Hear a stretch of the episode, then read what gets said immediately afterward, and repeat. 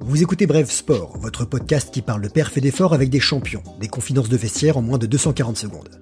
Au bout du fil aujourd'hui, Maxime Sorel, 33 ans, ingénieur en génie civil mais surtout skipper. Top performance, vainqueur de la Transat Jacques Vabre en 2017, deuxième en 2015 en classe 40. En novembre prochain, il prendra le départ de son premier Vendée Globe, son bateau VNB Mayenne. Salut Maxime, mi-mai ton bateau a été remis à l'eau après le confinement. Qu'est-ce que tu as ressenti lorsque tu as hissé les voiles pour la première fois? J'ai pas vu la mer pendant un mois et demi. Déjà, j'étais très content de la revoir. Et puis, euh, ben, quand on a pu euh, renaviguer, retrouver des sensations, c'était un vrai plaisir. On sentait que les gars de la technique, eh ben, ils, étaient quand même contents de retrouver leur bateau. Puis moi, bah, c'était le, le, début de la saison réellement. Et là, ça y est, on se prépare pour, euh, pour la suite. Les premières navigations, elles se sont faites où? On était à Concarneau, euh, dans la baie pour la forêt, autour des Glénans.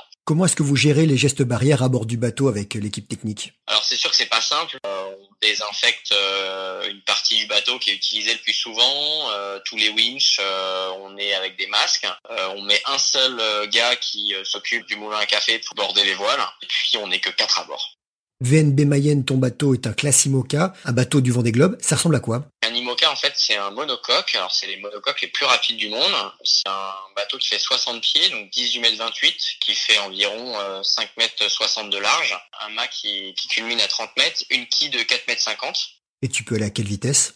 On peut atteindre euh, les 30 nœuds et pour euh, les bateaux les plus récents, ils arrivent quasiment à un peu plus des 35 nœuds, ce qui fait un petit peu moins de 70 km heure. Certains IMOCA ont les fameux foils, le tien n'en a pas. Anciens IMOCA qui sont avec des dérives droites, donc euh, un bateau assez classique. Techniquement, moi, c'est mon premier Vendée Globe, premier tour du monde, donc euh, on va déjà aller se faire la main avec ça. Et les nouveaux, qui sont des bateaux avec des foils, donc c'est des espèces de petites virgules qui sont sur les côtés, qui permettent de soulager un peu le bateau, de l'élever sur l'eau et d'avoir moins de frottement, et donc d'aller plus vite. Peux-tu nous rappeler les règles du Vendée Globe? Ouais, donc en fait le Vendée Globe c'est le tour du monde en solitaire, sans escale et sans assistance. Et ça, ça change vraiment tout parce qu'il faut être capable de, tout faire à bord. C'est une course qui part euh, de Vendée, des Sables d'Olonne, qui fait euh, le tour du monde en passant par le sud de l'Afrique, donc le cap de Bonne-Espérance, qui ensuite longe tout le Grand Sud en passant par le cap Lewin euh, en Australie, puis euh, sous euh, les Amériques en passant par le fameux Cap Horn, et ensuite on remonte l'Atlantique vers les Sables d'Olonne. Le temps à battre Mais là, on est rendu à 74 jours, mais avec mon bateau, on sera plutôt, euh, on sera plutôt autour des 85-90. En 2017, tu as remporté la Transat Jacques Vabre avec ton coéquipier Antoine Carpentier, et c'était pas gagné d'avance. C'est une, une transatlantique en double entre Le Havre et le Brésil.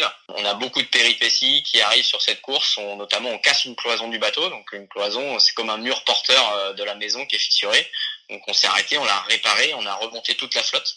On bat le record de distance parcourue en 24 heures pour finir une arrivée glorieuse à, à Salvador de Bahia. Ouais, c'est vraiment un, un, un, fait magique quoi. Lorsque vous avez cassé, vous auriez pu abandonner. Qu'est-ce qui a fait que vous avez continué? C'était pas simple parce que en fait, euh, j'avais des avis d'architectes euh, qui étaient contraires à mes avis en termes de réparation et en termes de, de d'où venait cette casse. Et tout bien réfléchi, en fait, j'ai fait l'avis contraire de l'architecte. Et heureusement, parce que sinon on serait pas allé au bout. Et moi, j'avais une telle envie de, de, finir cette course déjà avant de la gagner que rien ne pouvait m'arrêter. C'est vrai que ça nous a boosté tous les deux pour, pour aller chercher cette victoire. Retour à terre, est-ce que tu peux nous dire comment tu consommes l'actualité? L'information, je la consomme plus par euh, internet sur différents sites. Et puis, euh, ben, bref, je trouve ça vraiment top parce que c'est vrai que euh, des fois, quand on passe plusieurs journées sur l'eau, on est un peu déconnecté de, de la réalité.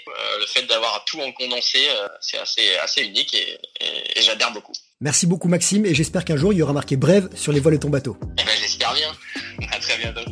Le 4 juillet prochain, Maxime Sorel sur son IMOCA VNB Mayenne sera au départ de la Vendée Arctique Les Sables d'Olonne, seule course auturière en solitaire avant le Vendée Globe qui partira lui le 8 novembre.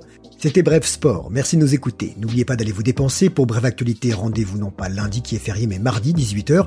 Suivez-nous sur les réseaux sociaux, parlez-en autour de vous car l'info, ça se partage.